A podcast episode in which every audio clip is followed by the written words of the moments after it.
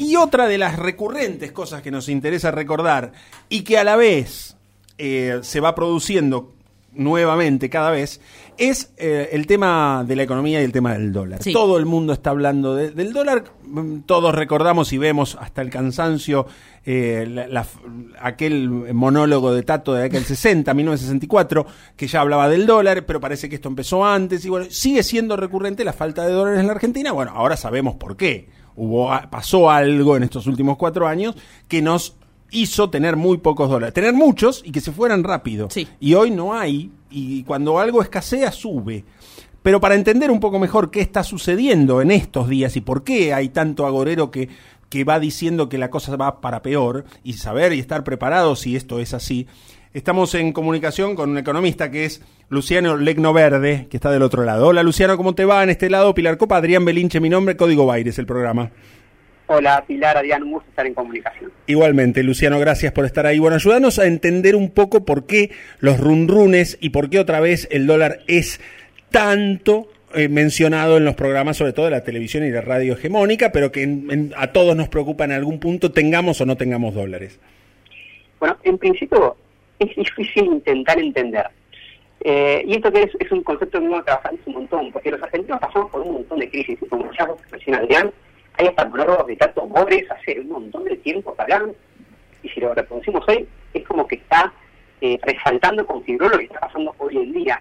Entonces, una, una premisa de las que yo tengo es que es difícil aprender de economía a medida que van sucediendo los episodios. Mm. Y parece que si lo, lo miramos en un sentido histórico, no aprendemos nada porque estamos en unas recurrentes crisis. Entonces, entender hoy un problema es también obligarnos a mirar para atrás. Es decir, los episodios que estamos viendo hoy no solamente refieren a un problema est- eh, coyuntural, que puede ser la pandemia, puede ser eh, un problema macroeconómico iniciado hace un tiempo, sino también tiene que ver con medidas que toman hace un montón de tiempo. Esto, digamos, hay que tener una mirada, como digo, amplia, en el sentido de que, por ejemplo, si desde niños nos inculcaron, nos enseñaron ciertas cuestiones, eso nos va a afectar el resto de la vida. Lo mismo pasa en economía. Digamos, el problema de fondo y de base es la falta de confianza en nuestra moneda. Los argentinos sufrimos un montón de veces con distintas monedas que tuvimos, en el peso, austral, ahora de vuelta al peso, tenemos seis monedas en total la historia de la economía argentina Sí. y entendimos que el dólar es el único refugio de valor ante las crisis. Eso lo aprendimos hace mil años. Sí. Entonces, el problema que hoy tenemos con la preocupación del dólar viene de aquel entonces. Entonces, hay un problema grande de desconfianza en las medidas económicas que se toman, en las medidas políticas, en el accionar político, y eso lleva indefectiblemente a un problema económico general. Entonces, esa es la base, digamos, que hay que entender. Que tenemos una sociedad compleja, que no confiamos en nuestra moneda, que vemos que si apostamos en un plazo fijo, perdemos frente al dólar, que estamos preocupados porque nuestro salario aumenta menos que lo que aumenta la inflación. Entonces son todos problemas estructurales que se ven hace un montón de tiempo, tal cual ustedes resaltaban desde el inicio. Claro, ahora, el gobierno ha implementado medidas poco ortodoxas, quizás. eh, ya lo empezó a implementar el gobierno anterior, antes de irse, con el, cepo de los 200 dólares. A eso se le sumó el impuesto país, ahora el, otro impuesto de la percepción eh, anticipada de ganancias o bienes personales, que hizo llevar un dólar que oficialmente está en, rondando los 80 pesos a los 130 y pico. Y por supuesto, por otro carril, viene más rápido lo, que llamamos dólar blue o las otras posibilidades, el, contado con liqui o el dólar bolsa, eh, a, números de entre 140, 150 y más de 150 también. La pregunta clave que te quiero hacer, Luciano, eh, aprovechando el conocimiento más técnico que vos tenés que nosotros, es... ¿Se esto preanticipa una devaluación del cambio real? Es decir, esos 80 que hoy está el dólar, ¿pueden pasar a ser 100 o 110 antes de fin de año, como anuncian algunos de tus, perdón por decirte así, pero de tus colegas? Bueno, la respuesta va a ser un poco más amplia, quizás no va a ser tan puntual, pero digamos, cuando vos mencionás que se aplicaron distintos impuestos, Ujú. una, una, una eh, inquietud que surge ahí es, ¿qué solucionaron esos impuestos adicionales? Cuando dijeron que iban a poner un impuesto solidario al que compraba dólares, y eso iba a ser para mejorar el país, no se ve la mejora, y eso Mm. genera más desconfianza. Mm. Eh, por otro lado, se van sumando impuestos y entonces pierde confianza de que esos impuestos solucionen algo.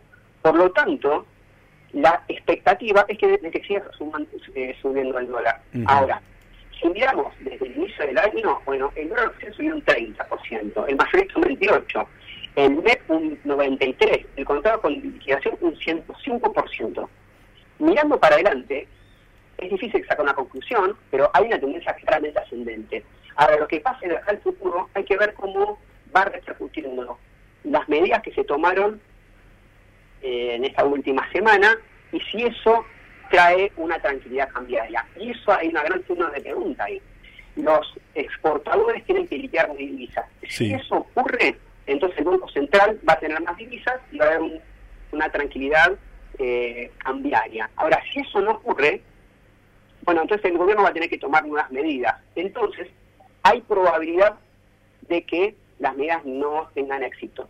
Pero bueno, acá viene la visión que tenga cada uno, ¿no es cierto? Pero mm. digo de vuelta, mirando el pasado, y si yo proyecto para el futuro, se espera una devaluación, quizá no la semana que viene ni la otra, pero es una tendencia que está siempre en la economía argentina, como decíamos, desde, antes del monólogo de Tato. ¿Y sería de comunista pensar que eh, se le podría poner un impuesto al que retiene el grano en Silobolsa o donde fuera y no lo vende especulando con que el dólar sube porque eso genera la profecía autocumplida?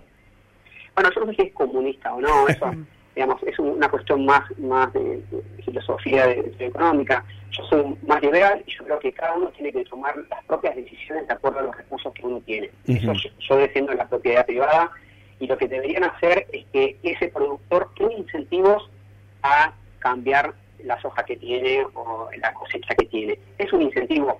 Y aquel individuo que lo está asesorando hoy tiene miedo de perder el capital. Y si pierde capital, puede perder futuras posibilidades de inversión productivas para el país. Entonces, la mayoría de los países del mundo, y yo estoy a favor de eso, es en la libertad de las decisiones individuales.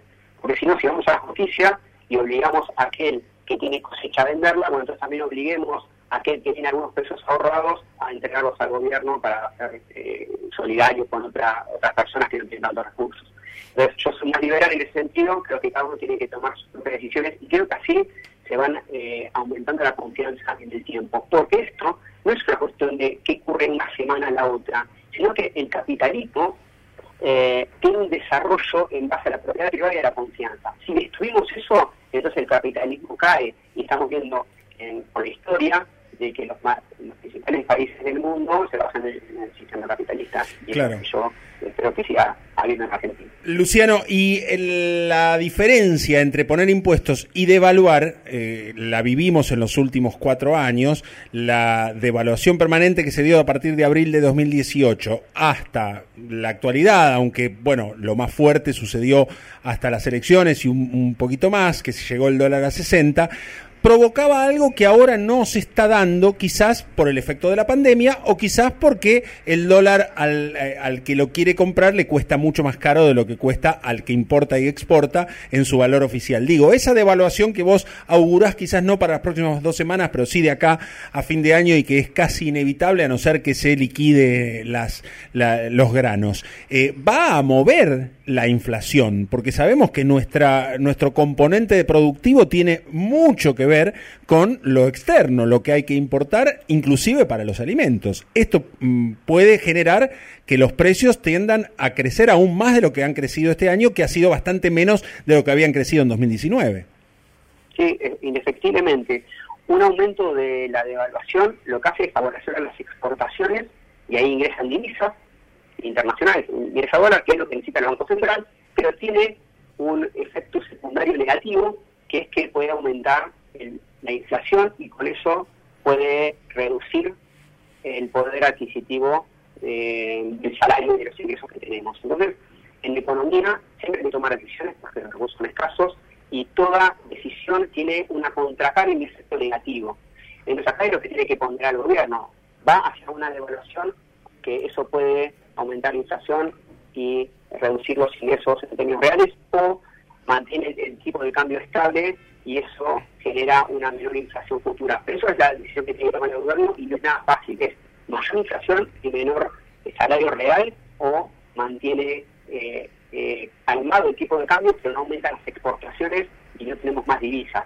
La decisión es difícil. Mm, Luciano, sí, yo sé que ustedes los economistas tienen un, polinomio secreto para calcular, que nunca lo logro entender, para calcular eh, cuánto debería ser el precio de equilibrio del dólar. Eh, ¿Tenés esa cuenta? ¿Cuánto estaría hoy el dólar si se lo dejase eh, librado a las fuerzas del mercado, por ejemplo? Bueno, sí, a ver, es un secreto eh, como la, fórmula de Coca-Cola. Sí, o cómo saber las calles en La Plata. No sé si vos sos platense, pero, pero viste que hay que multiplicar por dos los primeros números, restarle cinco. Tal cual.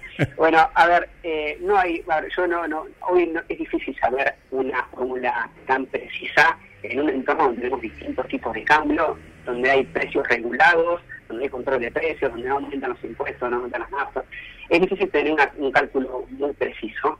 Pero si vemos en el mercado financiero, el dólar web, que se trabaja, se negocia libremente en el mercado financiero, tiene un dólar de 140. Es un termómetro de lo que el mercado está evaluando que debería valer el dólar hoy.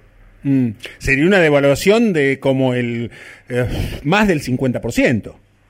Pero ahí depende también cuál es el dólar eh, real y oficial, digamos. Si el oficial es 82, pero nadie puede acceder, y el que accede lo paga 135, al oficial de 82, entonces ¿cuánto es el dólar oficial? ¿82 o 135? No, pero eso, eso hablamos para vos y para mí, que queremos comprar 200 dólares. Yo digo, para el exportador y el importador sí vale 82 hoy. Sí, para ellos sí, exactamente, sí, sí. Y ahí la, es una y ahí la economía, digamos, en gran medida, el, que tiene que comprar insumos para su fábrica y demás, y lo puede hacer a ese valor, ya no lo podría hacer ese valor, se devalúa y lo tendría que hacer a 140, y eso implicaría sin duda un aumento de precios tremendo en la canasta eh, básica de, los argentinos. Sí, eso se tiene que contrastar con otras medidas, que no las sabemos ahora, pero el control es una de ellas, aunque todas las medidas adicionales tienen pocos efectos reales digamos, hay control de precios, pero la inflación sigue subiendo. Eh, y todo lo que estamos viendo, digamos, oculta información real de lo que está pasando, que es que el problema de fondo es el aumento de pobreza que tenemos en nuestro país. Y eso es generado por la inflación. Entonces, cuando vemos y nos preocupamos con la devaluación, en, en eh, tras escena, digamos, está la pérdida de productividad de las empresas, falta de inversión de las empresas, hay aumento de la pobreza y eso es realmente eh, importante y preocupante. Y en eso yo personalmente no veo ninguna medida que me tranquilice ese horizonte. Mm. Eh, aparentemente la pobreza sigue aumentando y eso es, tremendo y hay muchos empresarios que están diciendo, bueno, estoy dejando de apostar a Argentina para apostar a otro país. Y eso es eh, una de las peores cosas que puede ocurrir porque está poniendo en juego el futuro económico de nuestro país. Bien, yo creo, creo que eso que decís es absolutamente cierto, pero a la vez si hay una devaluación de, de, ese, de ese calibre, me parece que no ayudaría mucho a que la pobreza mejore, ¿no? O sea, que haya menos pobreza. Eh, bueno, hoy el dato de pobreza es que casi el 40% de, la población es pobre. Eh, y claramente el gran problema ahí es el aumento de la inflación, que mm. se llega a disparar y efectivamente aumentar la pobreza. Mm. Eh, entonces son todas variables, digamos, muy delicadas que tiene que manejar el gobierno. Las medidas que están tomando no aclaran eh, un horizonte eh, de los próximos años, el próximo año, o ya no quiero ser exigente de los próximos dos o tres, no, no aclara los próximos seis meses o doce meses. Y eso es lo que estamos todos esperando, alguna medida concreta que nos dé alivio, y eso haría aumentar la confianza en el país y se tranquilizaría el problema que tenemos en relación al agente cambiario. Bien, eh, te agradecemos mucho este, este contacto, Luciano, gracias por, por hablar con nosotros y, en algún otro momento seguramente apelaremos también a, esto que nos decís para tener una mirada por lo menos eh, en, el sentido en la, en que vos lo tenés con respecto al futuro de la economía. Eh, siempre es, es bueno tener distintas miradas para cotejarlas, para compararlas y para ver, en definitiva, vos decís claramente y honestamente desde dónde te parás a decir las cosas y eso me parece que es valioso a la hora de construir en el oyente o en el televidente, en el caso de la tele o en el lector, eh, un, criterio eh, que pueda evaluar qué piensa cada uno acerca del futuro de la economía. Esto pensás y la verdad que respetamos y agradecemos la claridad.